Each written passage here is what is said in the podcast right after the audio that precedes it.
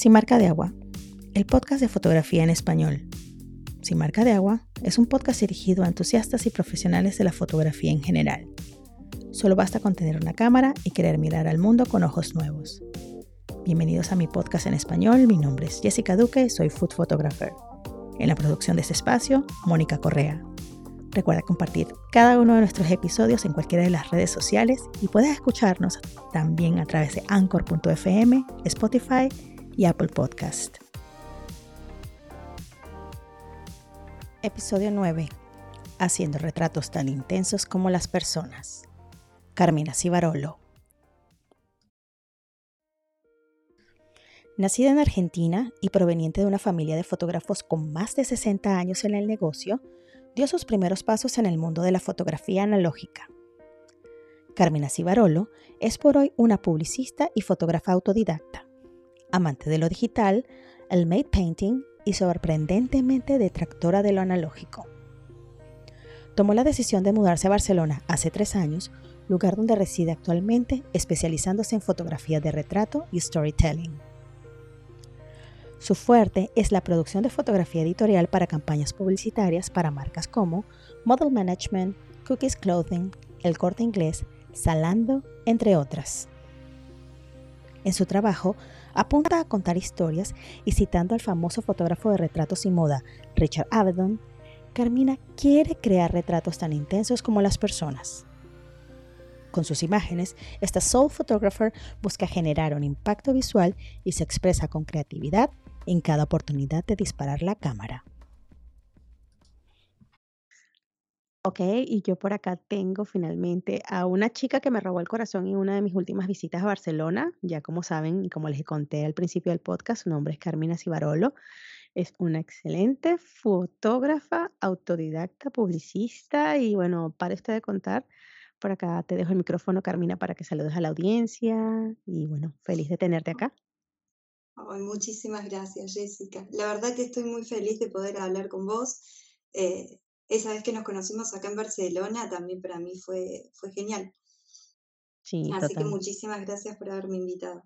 No, te me quedaste en el corazón de, porque fui a hacer un proyecto para allá y, y, tú estabas involucrada en ese proyecto. Muy contenta de haberte conocido, de saber que también eres una excelente fotógrafa, que cuando vi tus fotos me enamoré. Yo decía, Dios mío, qué preciosidad de fotos hace esta chica, súper creativa anda para todos lados, está, bueno, ha trabajado en campañas que ya les he contado. Bueno, este podcast es para, para resaltar e, esos logros y, toda esa trayectoria que tienes eh, hasta ahora. Bueno, como ya saben, ella se especializa en hacer esos retratos tan intensos como las personas le fascina contar historias a modo storytelling y le gusta hacer portrait, está involucradísima con la fotografía editorial y publicitaria.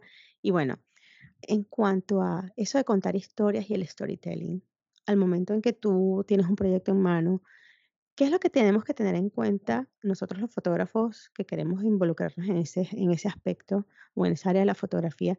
¿Qué es lo que tenemos que tener en cuenta a la hora de contar esas historias? Bueno, yo creo que eh, hay que tener muchas cosas en cuenta, pero lo más importante es tener un concepto bien, bien armado. Eh, tener una idea clara de lo que quieres transmitir en el proyecto eh, hace que después el resto de, elementos que se vayan eh, sumando fluyan solos.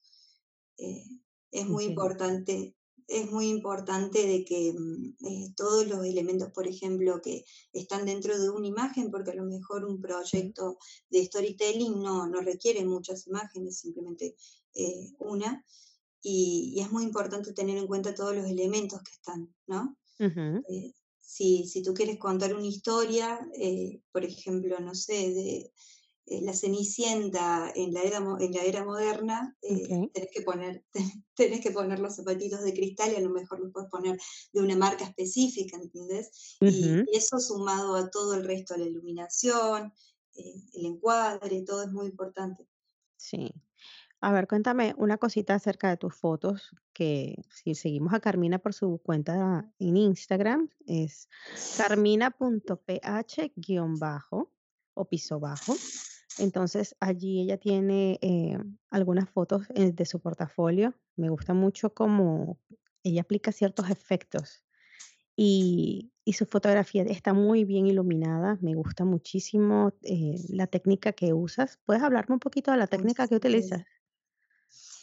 Bueno, creo que como todo fotógrafo al principio eh, no tenía nada, nada más que luz natural para, para hacer mis fotos y, y poco a poco, con el tiempo, fui aprendiendo cómo manejar la luz natural y la verdad es que estoy muy cómoda usando reflectores de diferentes tipos, tamaños y aparte se me hace que es un poco divertido también. eh, por ahí tener un flash te, te suma mucho a la foto y depende qué, qué es lo que quieras transmitir, ¿no? Con tu imagen. sí, Pero mm, la luz natural tiene ese no sé qué que hace que, que sea divertido. Por ahí tenés un, un haz de luz súper pequeño con el que podés jugar, eh, o por ahí, no sé, bueno, dependiendo la, la situación. Sí, sí. Pero bueno, con el tiempo también fui, fui creciendo en fotografía y incorporé un poco de iluminación artificial, eh, pero me gusta muchísimo, la verdad, retratar a la gente en la naturaleza. Ya. Por ejemplo, yo siento que la luz en cada lugar es obviamente diferente, la luz de Londres a la luz de acá de Holanda, la luz de Barcelona, pero yo digo, ¿qué diferencia tiene la luz de Argentina a la luz de, de Barcelona? ¿Se parecen, se diferencian?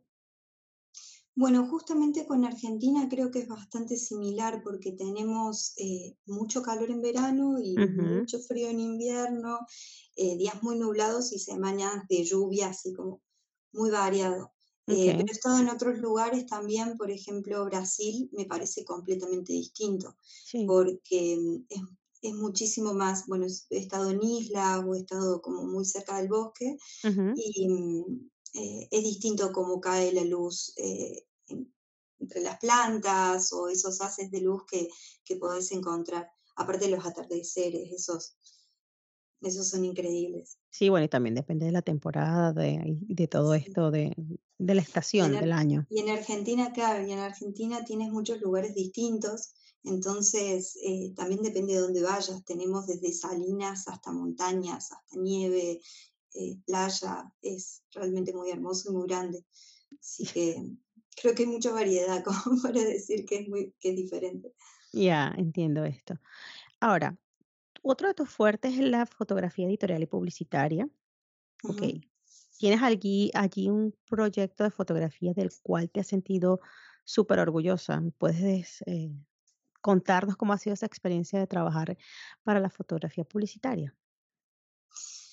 Bueno, eh, la verdad es que me enamoré de la publicidad un poquito antes que de la fotografía. Eh, Ajá. estaba en el colegio y empecé a trabajar para eh, una fábrica y, y era como que tenían, no tenían publicidad, no tenían redes sociales, no tenían fotos y, y fue como que me empezó a gustar, lo empecé a hacer y, y decidí empezar a estudiar publicidad. Ok. Y cuando, y cuando estaba en la carrera, ahí me terminé de enamorar de la fotografía porque creo que los conceptos que podés, los conceptos creativos que podés generar eh, en campañas, eh, tanto campañas publicitarias o eh, proyectos de fotografía y unir ambas cosas, creo que es muy divertido, es muy Sí, divertido, es muy creativo, te permite hacer muchas cosas distintas. Ya, entiendo. ¿Y de dónde surge la inspiración a la hora eh, en que te dicen, mira, Carmina, aquí está este producto, eh, lo queremos con esta modelo, créame un Ujú. concepto? ¿Cómo, cómo es ese proceso creativo para ti? ¿Cómo cómo su cómo fluye Carmina? ¿Qué hace Carmina? ¿Dónde busca la inspiración? Lo primero que hago es investigar mucho. Ujú, eh, como, como tengo esta, este concepto que, que me gusta de, de poder conocer a las personas y, y fotografiar su alma, me pasa lo ujú, mismo con las marcas. Me gusta decir exactamente lo que la marca está diciendo. Eh, hay veces que ellos, he trabajado con diferentes clientes que ellos tienen claro lo que quieren decir o lo que quieren demostrar y lo único que falta es ponerlo en la mesa, ¿no? sí, Eh, poder comunicarlo. Así que me gusta mucho investigar, hablar con los clientes, conocerlos, llegar a conocer, depende que sea, ¿no? Locales, tiendas. Y mm, después de investigar, hago, bueno, mi eh, brainstorming creativo y, y empiezo a pensar en, en campañas generales que, que podrían funcionar. Eh, cuando más o menos tengo la idea de lo que quiero, ahí sí que eh, me pongo a full en lo que es el copy, digamos, la bajada creativa de esta, esta campaña. Eh, te digo así, sea una campaña entera de marketing, o sea, solamente de fotografía de una temporada para una marca de bolsos, ¿no? creo que es importante igual tener claro qué es lo que quieras decir, así que, bueno, ahí es cuando viene la parte de, ponerme a leer, a ver pelis, a creatividad a full con todos los recursos que tengo. Hasta que, tengo la idea, se la presento al cliente, si le gusta, genial, seguimos para adelante, le presento todo el proyecto y arrancamos, y, y si no, se repite toda la secuencia. Oh, ok. Pero, eh, entonces te encargas de todo, te encargas de toda la producción, te encargas de de la, o sea, preproducción, la producción, la postproducción, o sea, estás involucrada en todo, en la dirección de arte, absolutamente todo, o o te afincas o o te apoyas en en otras personas para poder hacerlo, o no sé, Eh, cuéntame. es, es parte, es parte y es parte. A mí me gusta mucho trabajar en equipo. Ujú, Eh, creo que las ideas fluyen más cuando todos estamos compartiendo sí. y sobre todo cuando cada uno tiene una especialidad, ¿no? Yo creo que mi especialidad es esto de la publicidad y la fotografía y también trabajo Ujú, con, con fotógrafos que su especialidad es ser más filmmakers, ¿no? O que quieren ir más por eso. Eh, depende. Entonces, mira, por ejemplo, en mi último proyecto eh, fue mm, una colaboración con varias marcas, una marca de Berlín, eh, Ujú, Model Management de aquí y, mm, y otra marca de una tienda vintage que está hace muchísimos años en, en el BOR. Y mm, hicimos toda una colaboración, la verdad que éramos un equipo grande, como de siete personas, que nos tuvimos que movilizar, encontré eh, en el momento este de investigación y de concepto y todo, encontré un dunas ujú, aquí en, en Cataluña, que es casi imposible de encontrar porque muy lejos del desierto. sí, Y, mm, y bueno, eh, fue toda la organización en equipo con la estilista, la modelo, eh, éramos dos fotógrafos, dos sí, filmmakers, em, así que y maquillaje también. Así que, mm, en sí, fin, yo yo estuve como compartiendo un poquito con cada uno, hicimos una reunión general ujú, y, y cuando llegamos allá creo que esta fue una de las experiencias más lindas que he tenido porque realmente lo primero que me encantó fue que estábamos todos muy motivados con este proyecto, estábamos en un lugar paradisíaco, hermoso, completamente solos y trabajando descalzos. Sí, así estoy viendo, eh, como, hay hay videos, hay behind the scenes de de todo este proyecto de de Carmina en su Instagram, con su con estos 2 fotógrafos, con la modelo, y y de verdad que se ve una buena vibra, eh, de todo ese proyecto, y es espectacular, la modelo, sí, todo, todo lo que han hecho, bellísimo. Sí, sí, trabajar en ese, con ese equipo fue realmente increíble porque creo que cuando, cuando generás eh, una buena conexión y todos saben, eh, o sea, todos apuntan para el mismo lado, Sí, eh, esa buena onda se contagia, sí, se contagia completamente. Eh, terminamos, es más, terminamos la, la producción y nos quedamos ahí riéndonos un poco, nos metimos al mar, todo. La Y, y, satisfacción del y era un proyecto. trabajo, claro, Sí, sí, sí, sí. Ahora, tú eres fotógrafa freelance Y esta es una cosa que le interesa muchísimo a la audiencia porque me hacen preguntas en el Instagram y también ahora en la página del podcast. Em, a la hora de conseguir clientes, porque esto es una cosa que, que nos interesa a todos. ¿Cómo haces, por ejemplo, tú en, en tu campo para conseguir clientes? ¿Cuál es el- ese proceso que, o sea, cómo, como tú te sientes un día, haces una lista de marcas? Bueno, te cuento por lo que hago yo. Yo me siento un día, hago una lista de 30 marcas a las que le quiero enviar un email y empiezo a pichar eh, mis servicios como fotógrafa. ¿Ese es el caso contigo también? Bueno, em, sí, un poco así y un poco patear puertas. ok. A mí me gusta, bueno, antes del COVID era un poco más fácil, ahora es, es más complicado, pero em, me gusta charlar con la gente, me gusta ir a las tiendas, tiendas eh, si son eso lo que estoy buscando, o por ejemplo, no sé, si quiero trabajar con alguien, es como que sí, busco las direcciones de, de dónde queda, voy, me presento, eh, dejo una tarjeta, sí, sí, sí. Al principio fue un poco difícil, pero eh, creo que con el tiempo le vas sacando, eh, le vas sacando rápido. Y bueno, te quedas así como con la duda de, ¿será que los restaurantes o los clientes de verdad leen estos correos? Pero bueno, ahora salgo con mi tarjetero sin ninguna, ninguna pena. Y nada, también dejo mi tarjetita si alguna marca me gusta, si algún restaurante me llama la atención.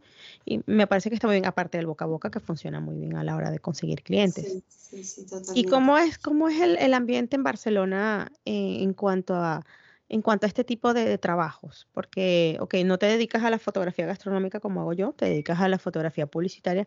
¿Cómo es ese campo? ¿Ese campo es así como, es, agresivo o, cómo? ¿Cómo es la competencia allí en cuanto a, cómo obtener un cliente, en cuanto a precios y todo eso? No me des números si quieres, si no quieres, pero para, para darle una idea a la audiencia cómo se mueve el negocio de la fotografía publicitaria o de retrato en Barcelona. Bueno, eh, personalmente te puedo decir que considero que Barcelona es el lugar de muchos de los mejores creativos que he visto en mi vida. Así que sí, definitivamente es agresivo porque em, hay muy buen nivel acá de fotografía, de video, de publicidad. Eh, en general creo que está muy bien. Lo que sí puedo decir es de que Barcelona es una ciudad grande, que tiene muchas marcas y que tiene un poco como espacio para todos, creo. Así que mm, personalmente no, no, presto mucha atención, digamos, a mi competencia. Es como que me, estoy, me dedico 100% a hacer lo que a mí me gusta y lo que yo quiero y, y, me concentro mucho en, en, mi trabajo y en hacer las cosas siempre un poquito mejor. Por ejemplo, ahora, ahora tengo, bueno, mi página web que está en decadencia, pero, estoy, estoy creando la nueva que, es totalmente diferente, es increíble. Entonces es como siempre concentrarme en crecer un poquito más. Eso es muy importante. Sí, desde luego. Bueno, prestarte atención a ti como marca personal, eso de verdad que también te, te lleva a mejores y más clientes. Totalmente, no olvidar esa parte porque bueno, siempre nos pasa que estamos ocupados trabajando, trabajando y se nos olvida un poco este, quiénes somos, quiénes somos como fotógrafos o, como marca. Sí, sí, eso, eso me pasa un poquito, sobre todo con las redes, sociales, ¿viste? Eh, Casa de Herreros, Cuchillo de Palo. Sí, totalmente, eso es, eso es así. manejo, manejo perfecto las redes sociales de mis clientes, pero la mía es, me olvido, es que me olvido de subir historias, tengo creo que del último viaje como 2.000 fotos que todavía no he subido. Wow. Sí, porque este, estuve viendo en tus historias que antes de finalizar 2021 estabas, eh, estabas haciendo un proyecto en Dubai. Me alegré muchísimo cuando te vi haciendo fotos en, las dunas, en el desierto. Yo decía, Dios mío, pero ¿qué está haciendo esa mujer allá? Cuéntanos un poquito de, cómo fue ese proyecto, qué, fuiste a hacer para allá, qué tal Dubai, como para, para los fotógrafos de ser el paraíso. Sí, es que es, que es increíble. No sé cómo explicarte, es, realmente increíble. Em, yo no me lo esperaba, pero bueno, me invitaron a, hacer como el seguimiento de, este viaje, de, ir, bueno, conocí las dunas, conocí el centro también de Dubái, que tiene un, eh, ¿cómo se dice? Mall. Eh, un, centro comercial inmenso. Un centro, es un centro comercial inmenso, no lo terminé siquiera, Mm, y, la verdad que fue espectacular. Eh, saqué muchísimo contenido y, y, bueno, y ahí también ese viaje fue un poco de experimentación porque estoy comenzando también a, a filmar. Así que sí, sí. Estás haciendo la transición a filmmaker, sí.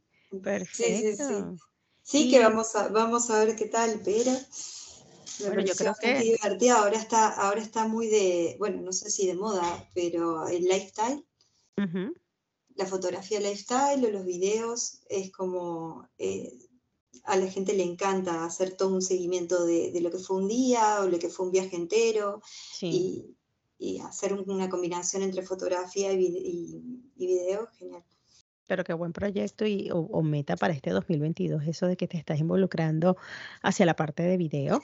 Porque sí, vamos a estar claros, ahorita es la demanda, eh, gracias a, ciertas redes sociales, al TikTok y, e Instagram, que ahora se está yendo por esa movida de que todo es video, básicamente la prioridad es enseñar video por encima de las fotos, pero bueno, las fotos siempre van a tener su lugar especial.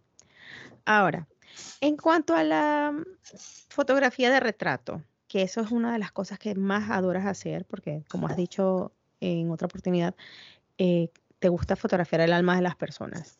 ¿Tienes algún ritual a la hora de iniciar una sesión de retrato? Te digo por qué. Porque, bueno, mm, como fotógrafos, nosotros también tenemos que tener como que nuestra carta de presentación y tenemos que tener nuestras fotos al día para tanto como para redes sociales como para cualquier tipo de proyectos. Y yo soy de las personas que siempre está incómoda frente a una cámara. Y bueno, yo creo que todo el que no sea modelo le pasará lo mismo y, se sentirá identificado con mi historia, pero por ejemplo, ya habría pasado como por tres fotógrafos de, de portrait que han he intentado hacerme fotos y soy demasiado difícil, pero bueno, este, ellos son súper profesionales. Pero me tocó. Tenés ahí una foto muy linda en tu perfil. Sí, bueno, esta es nueva. Esta las hice a finales de año con una fotógrafa holandesa. Ella se llama Maike Fass. Y bueno, también les voy a dejar el, el Instagram por de ella para que la sigan en la descripción del, del episodio. Pero ella me decía, como este ritual, ella es muy relajada y, y, muy paciente. Y ella decía, mira, tenemos aquí dos horas para nosotras en la locación donde, donde estuvimos en Maastricht.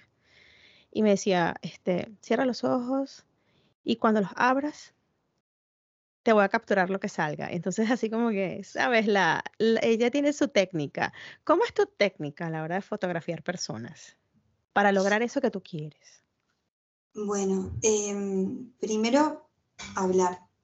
Hablar con la persona que vayas a fotografiar, ya sea modelo profesional o no lo sea. Creo que es muy importante presentarse, eh, contarle un poco sobre mí. Em, también, bueno, a mí me gusta eh, hacer algún chiste o que se den cuenta de que soy una persona bastante relajada y tranquila. Eh, quiero, lo que busco es siempre romper el hielo Mm, y, después lo que hago es eh, hablar con la modelo y contarle un poco sobre mi idea del proyecto. También le pido su opinión porque me parece que es importante que si yo le voy a pedir a alguien que, que transmita algo, que, que, lo actúe de la forma que quiera, ¿no? O de la forma que lo entiende. Eh, así que les pido su opinión, les pregunto si tienen alguna idea, que, que se sientan libres de decírmela en todo momento. Y mm, y bueno, y si son personas que nunca se han retratado, me parece que eh, son de las experiencias más interesantes, ¿no? Porque realmente tenés la posibilidad de, mostrar eh, qué es lo que quiere transmitir en, su esencia esa persona, ¿no? Eh, por ahí me he encontrado con personas tímidas que mm, se relajan en el momento que se dan cuenta que yo lo único que busco es que ellas salgan de la mejor forma posible yo quiero que ellas salgan hermosas, entonces en cualquier foto que, ellas no se vean bien o no estén cómodas o lo que sea, se borra, se elimina y ya está. No pasa eh, nada. Claro, exacto. Lo importante son ellas o, ellos también, o he trabajado con parejas que eh, ha sido también un reto porque mm, uno como que entre ellos hay confianza, pero uno tiene que saber que, que también me pueden dar la confianza a mí, ¿no? Claro. Eh, entonces, eh, también eso creo que ha sido lo más difícil. Ya. Eh, pero, pero bueno, cuando te encontrás con dos personas enamoradas, por ejemplo, antes de hacer un casamiento, que también he hecho, es increíble cómo entre ellos también se van relajando porque les pedís que hablen entre ellos o que se hagan chistes o que se cuenten lo que hicieron en el día o lo que comieron en el día, por ejemplo. Y ya está, es como, es una situación normal, no hay por qué tener miedo a, a que te saquen una foto. Para mí es incomodísimo, pero poco a poco me he ido adaptando, créeme. Bueno, yo creo que al principio para mí también lo era. Yo era anti fotos completamente hasta que una vez me, un amigo fotógrafo, eh, que es excelente también, me dijo, ¿te puedo sacar una foto? Y le digo, no. Claro que no. Y, y, un poco como que lo hicimos divertido con dos amigas más, armamos una producción y sacamos toda nuestra ropa, la mezclamos, la pusimos en la mesa y nos disfrazamos. Eso estuvo muy divertido. De verdad que sí. Sí, sí, sí, y nos fue disfrazamos. Y entonces eh, me sacó fotos y, y, me empecé a sentir más cómoda porque, claro, él estaba tratando de transmitirme a mí lo que yo trato de transmitirle a los modelos, que cualquier cosa que no te guste, foto que no te guste, se va a eliminar. Y no pasa nada. No pasa nada. Y ya está. Lo que queremos es que se vean hermosos. Bueno, buenísimo, buena técnica. Quiero invitarte a mi primer curso de fotografía de comida dentro de la plataforma de Education. Allí te voy a enseñar las bases para convertirte en un excelente fotógrafo de alimentos. Hablaremos de la importancia del food styling, hablaremos del equipo fotográfico necesario y un conjunto de trucos que he ido recolectando a lo largo de mi carrera. Este curso consta de 13 capítulos y más de 6 horas de contenido teórico práctico y va a estar incluido en tu membresía de johnhernandez.education. Así que desde hoy podrás acceder al primer capítulo y cada semana encontrarás un nuevo episodio para que tengas tiempo de poner en práctica los conocimientos adquiridos. Si no tienes la membresía, pues aprovecha esta super promoción que tiene la Academia de John Education porque antes costaba 358,80 al año y la membresía ahora va a costar solamente 149 euros. Además que si usas mi código de descuento Jessica Y vas a tener menos 30 euros en tu suscripción anual. Así que aún más económica la inscripción para poder disfrutar de todo el contenido que tiene Education en su academia. Por ser miembro de yoghernandez.education vas a tener un 15% de descuento en la compra de cualquiera de los fondos de mi tienda online www.backdrops.com. Así que apúrate que esta promoción no te la puedes perder. De vuelta al episodio. Ahora, en cuanto a la postproducción para, para tus imágenes, ¿qué es esto del pintar con la luz y qué es esto del matte painting o matte painting? ¿Me puedes contar un poco? Sí. Eh, bueno, mm, me gusta, bueno, como me gusta mucho esto de la fotografía conceptual y publicitaria, claramente estuve muchas horas en Photoshop desde chiquita muchísimas horas en Photoshop. Entonces, siempre a mi foto creo que le, agregaba algún elemento distinto o algo que le cambiara. Y así es como conocí, así es como conocí el, el matte painting. Eh, es, es, una técnica que se utilizaba antes en el cine, es, muy vieja, del 1907 creo, y y lo que hacían era poner un cristal adelante de, una fotografía, digamos, o sea, la realidad y adelante un cristal y dibujaban toda una escena fantasiosa. Y así es como empezaron eh, los efectos especiales.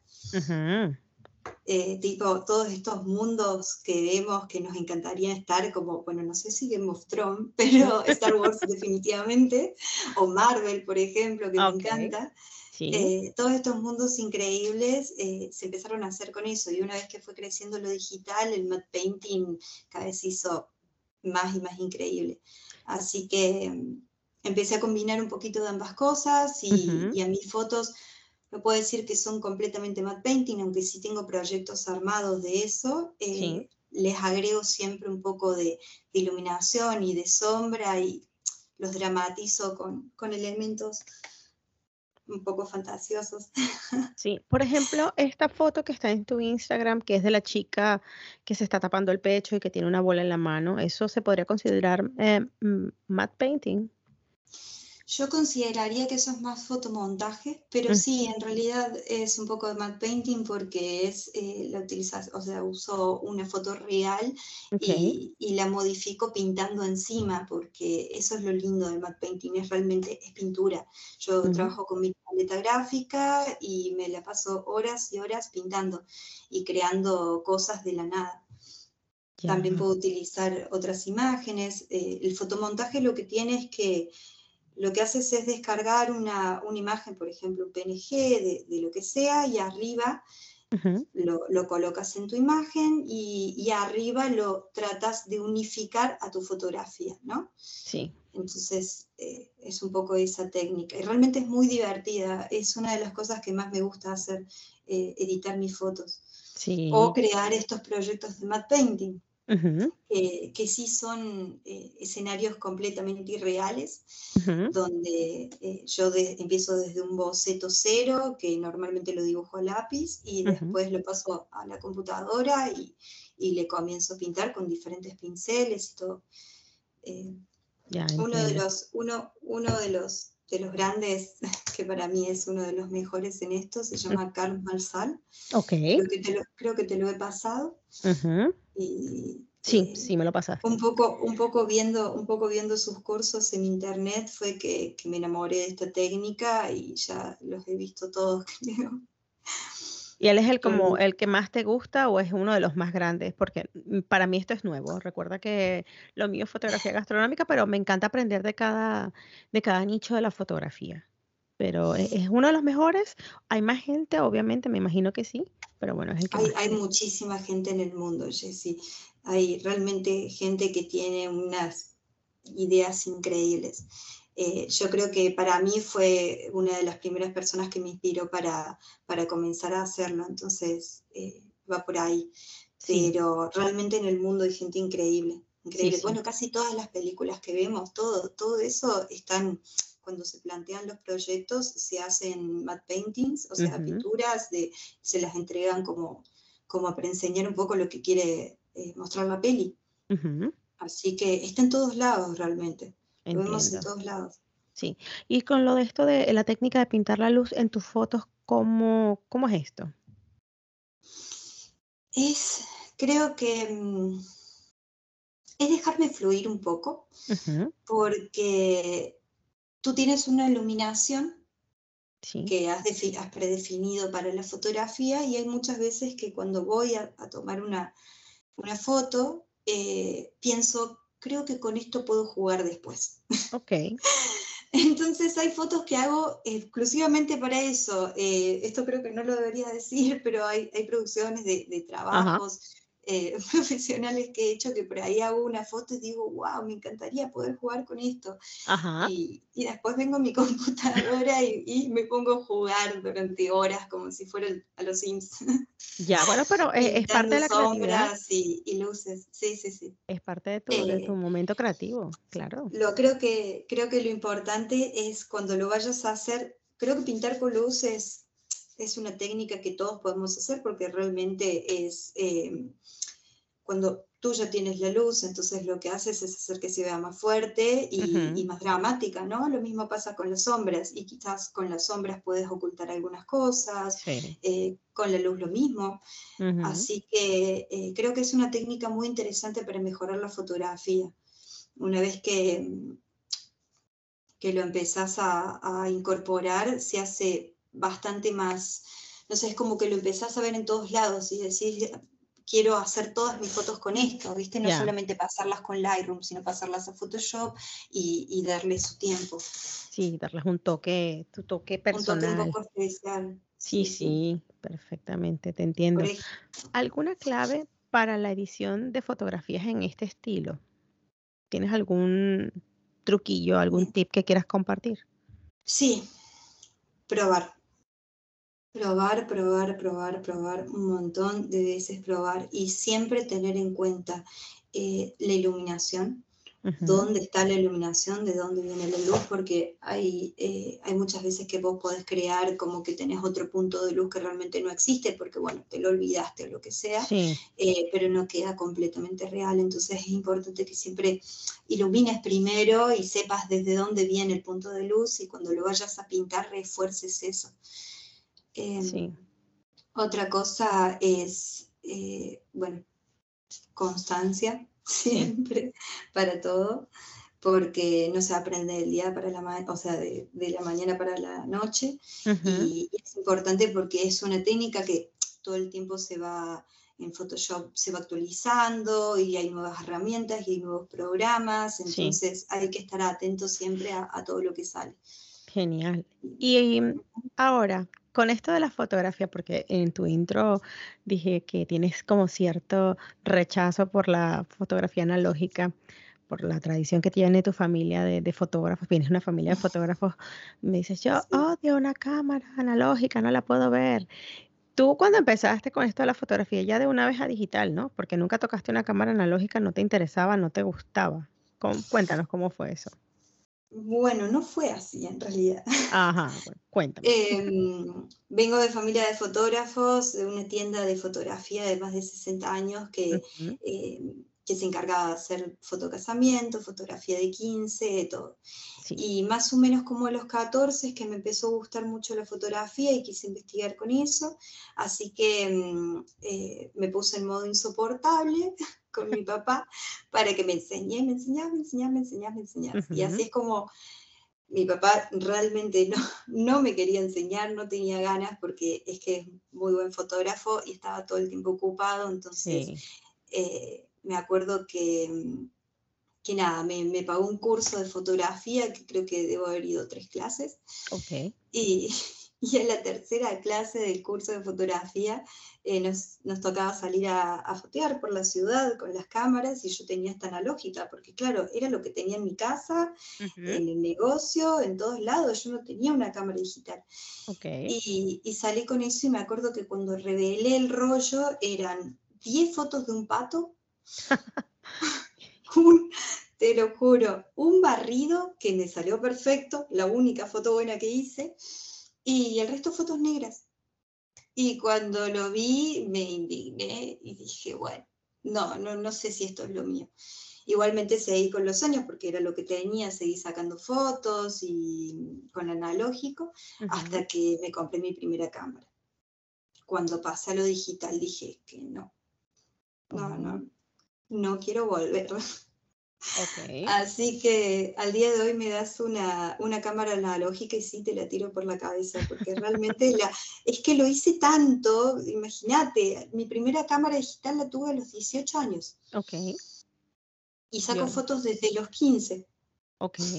O sea, te, pero te la tuviste que... ganar, te la tuviste que ganar la cámara sí. digital. Sí, sí, sí, sí, fue con mi propio sueldo y un sueldo de fotografía encima de haber hecho eh, fotos de 15 tenía 15 y hacía fotos de 15, muy raro. ¿Puedes contarnos un poco acerca de qué tipo de equipos utilizas para hacer tu fotografía? Por ejemplo, ya sé que ahora eres una chica completamente digital, cero analógico, eh, pero ¿qué, cama ¿qué, cámara estás usando en estos momentos? ¿Qué, ¿Cuál es tu lente favorita con o con la que más trabajas? Ya sé que editas eh, full en Photoshop y en, y en Lightroom, que, porque, bueno, por tu amor a lo digital, pero cuéntanos un poco qué, ¿En qué estás en, en estos momentos? ¿En qué, qué, equipo estás usando? Bueno, esa es una pregunta interesante porque um, me acabo de pasar a Sony. Uh -huh. Y antes era fan club de Nikon. Total. Okay, okay. Eh, me había comprado todos los lentes en Nikon, todo, pero tenía un equipo que, que como que se me quedaba un poco corto. Uh -huh. Era la Nikon D5300. Okay. Y ahora me acabo de pasar a Sony, a la Sony A7 III. Ok. La que, la que es con espejo y full frame. Ok. Y, y, recientemente también cambié de computadora porque la anterior tampoco, tampoco era lo que yo necesitaba, necesitaba okay. muchísima más potencia. Eh, así que poco a poco me estoy armando con, con un par de cosas, pero creo que particularmente los elementos no son tan importantes con, con, el tema de la fotografía. Muy bien. Creo dicho. que, sí, creo que estamos mal, no sé si mal informados o en general lo, los que recién empiezan con la fotografía piensan que tienen que tener una super cámara cuando realmente no. Eh, tienes que tener pasión por lo que haces. Uh -huh. Vuelvo a repetir lo de la constancia porque es que al principio, si no vivís con la cámara en la mano, creo que es imposible. Es más o menos algo sí. así como que hacer que la cámara trabaje para ti, tú no estar trabajando todo el tiempo para la cámara. Porque o sea, ahí está el error, que, que queremos estar siempre como que eh, a la vanguardia, o sea, tener la última cámara, la última lente, así no la sepamos usar, pero no importa, es que, la tengo. Es que, claro, es que en realidad, sí, es, es un poco eso, en realidad lo, lo, que quiero decir es de que para comenzar con la fotografía lo que necesitas es pasión, uh -huh. es mucha pasión, porque sí. eh, después los, la cámara nueva y todo va llegando con el tiempo cuando vas teniendo clientes, tenés otras necesidades sí. y y ahí cambia la cosa, pero mm, sí, exactamente es lo que vos decís, de que la, la cámara trabaje, que vos no trabajes para la cámara, sino que ella para ti, una vez que, que la entendés y sabes cómo utilizarla a la perfección, sí. eh, ya todo se vuelve mucho más fácil. Claro. Y con el tiempo, claramente, vamos, vamos creciendo y profesionalizándonos más. Sí. Eh, evolucionando en cuanto a equipo. Claro, evolucionando y, y, ahí incorporamos flashes, otras luces. Es que sí. para la fotografía hay muchos juguetes. Es, hay demasiados. Sí, sí, sí. Y creo que a todos nos gusta coleccionarlos.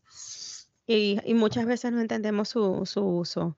Entonces, exacto, mejor exacto. como que... No hay que tener miedo, no hay que exacto. tener miedo. Nadie, nadie nació sabiendo y, y, de todo se aprende. Entonces... Sí no, no. Si, si, querés, si querés ser fotógrafo, agarrar una cámara, salir a la calle y sacar fotos. Es, yo creo que ese es un poco mi consejo. Y con respecto a mi equipo, estoy evolucionando mucho últimamente, eh, que es lo que te contaba de, la cámara, de la, la Sony A73. Eh, y me he creado un poco, bueno, mi escritorio, que yo le digo mi estación de poder, porque aquí tengo todos mis juguetes. Eh, utilizo un iPad para hacer dibujo digital. Eh, el iPad con, con, el lápiz y todo, y por ahí cuando no tengo la posibilidad de llevarme la computadora ni nada, eh, con eso directamente hago mis trabajos. también tengo, bueno, de iluminación, tengo la computadora, una segunda pantalla es muy importante, sobre todo una calibrada para poder editar muy bien. Y, y, mi tableta gráfica Wacom, que, es invencible, que ha pasado décadas y todavía sigue funcionando perfecto, así que estoy muy feliz con mi equipo en este momento. Sí, yo conocí tu estación de poder cuando me la, me la mostraste por video hace, como, hace unos días antes de grabar el podcast. Y yo digo, uy, mira, mira. y que, y que también los reyes te trajeron un regalito, te trajeron una, unas de estas lámparas nuevas de, que tienen colores y que son de tubo y que puedes experimentar muchísimo. Muy cool, la verdad. La verdad que sí. Vamos a ver qué, qué, vas a sacar con esa, qué fotos vas a sacar con ese nuevo juguetito. Estoy queriendo por ver. Ahora, por ahora me lo llevo a todos lados, así que lo tengo presente siempre. Ahora, estoy viendo acá que tienes fotografías blanco y negro, a color. ¿Qué te gusta más? Depende. Yo creo que es muy importante, eh, si voy a hacer fotografía, mm, si voy a hacer fotografía a color, eh, la paleta de colores que utilizo. Es muy importante que, de que se, se unifiquen bien. Y si voy a hacer blanco y negro, es importante la textura que tiene la foto. Eh, muchas de mis, de mis fotos en blanco y negro lo, son así porque es importante marcar la diferencia entre la sombra y la luz o marcar em, una textura que hay en, la composición que quiero que llame la atención. Ya. Entonces, eh, de acuerdo a cómo yo leo, hago la lectura de la foto antes de ponerme a editarla, eh, ahí es cuando decido si voy a hacer una cosa o la otra, porque es que no puedo normalmente ponerme a editar a color y después pasarla a blanco y negro, es, muy diferente la gama tonal. Sí, sí, totalmente. Cuando haces eh, pintura. ¿Cuál era, ¿Cuál era el debate que tenías en este post? Em, es de un chico, es a blanco y negro, eh, son tres fotos. El chico está en el agua, está en la playa con una camiseta blanca, un chico rubio. ¿Qué pasa con esta foto? Porque tú dices, bueno, que no te decides entre la 1, la 2 y la 3. Bueno, yo me decido por la primera, así, de una. Me gusta mucho el splash del agua, me gusta la, la, postura que tiene el modelo y bueno, las sombras y todo, está espectacular la foto. Pero ¿por qué no te decidías por las tres, de las tres fotos? ¿Qué, ¿Cuál era tu dilema en cuanto a edición? Yo creo que las tres fotos dicen algo distinto. En la primera foto, la primera foto es como muy, muy casual, eh, como muy lifestyle. La segunda foto ya me está mirando directamente a la cara, lo que se nota mi presencia, entonces eh, le quita un poco de naturalidad, pero todas las, texturas que hay alrededor de la camiseta me, encantan. Eh, lo que no me gustó mucho de esa foto fue el, como eran las 12 del mediodía, y realmente la historia de esta producción es muy divertida. eran las 12 del mediodía, entonces estaban de, le marcaban demasiado los rasgos en la cara y, y eso en color no quedaba muy bien. Y, la tercera foto sí vuelve a ser lifestyle, como, como si fuera, bueno, yo ya estaba desde la playa porque en la primera y en la segunda me tuve que meter al agua. Ok. Para sacarla. Igual mi, mi favorita es la otra, la que la de la derecha, si la puedes ver, la que dice Buscando Wilson. Ajá, sí, aquí estoy, ya la vi. Sí, señor. Sí, parece, parece un modelo, o sea, parece una foto para, para una campaña de perfumes. Así sí, como que me lo, sí. me lo, dijeron mucho. Sí, totalmente. No, pero excelente la fotografía, me encanta. ¿Y cuál es la historia? sí, ese día, ese día fue increíble porque em, bueno, llegamos al lugar y yo esperaba de que fuera una playa normal con gente, pero resulta que no, que ese día había muchísimo viento, pero tanto viento que la arena te golpeaba. Y si me oh. golpeaba a mí, imagínate la cámara. Sí. Entonces yo estaba con, claro, con arena de frente constantemente, eh, hacía frío encima porque no era verano, oh. y, al fondo teníamos todos los que estaban haciendo windsurf. Mm. Eh, entonces había como, bueno, fue el atardecer y había como una atmósfera como muy de, película y, eso, y eso empezamos a contar en esta producción. Dijimos, bueno, es que todo no era lo que teníamos planeado. Yo quería algo como muy de moda, muy minimalista, eh, la arena así, toda perfectita, y, y, me cambió completamente los planes y empezó a ser una, una producción muchísimo más emocional y conceptual de lo que yo esperaba. Eh, además de, todo lo que me reí tratando de cubrir a la cámara mientras sacaba las fotos y me metía en el agua. Me imagino, y el agua salada de la cámara, ¿ah? Sí, sí, sí. Sí, no, igual lo hice, creo que lo hice bastante bien. Todavía no, me parece que están muy buenas las fotos, porque luego es el mismo chico en la parte de abajo que se está, se está cubriendo con la mano, ¿no? La cara. Claro. Por ejemplo, esta fotografía, si yo le pusiera a color, eh, creo que no llamaría tanto la atención porque, exacto. porque él es muy blanco y el cielo en ese momento estaba como muy celeste, claro. Eh, entonces cuando yo subía apenas las saturaciones para poder hacer la diferencia entre ellos, él quedaba como muy rosa también.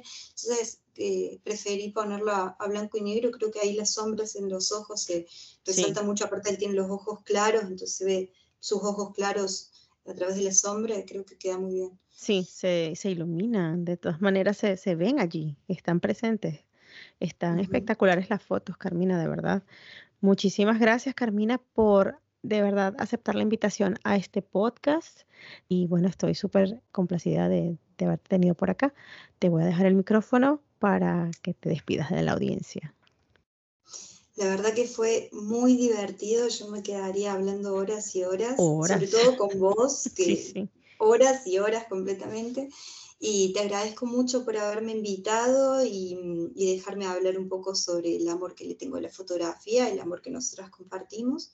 y, y, bueno, y todo el que esté escuchando puede entrar a ver mis fotografías y comentarme cuando quiera, cualquiera, porque la verdad que compartir con la gente eh, mi arte es una de las cosas que más me gustan.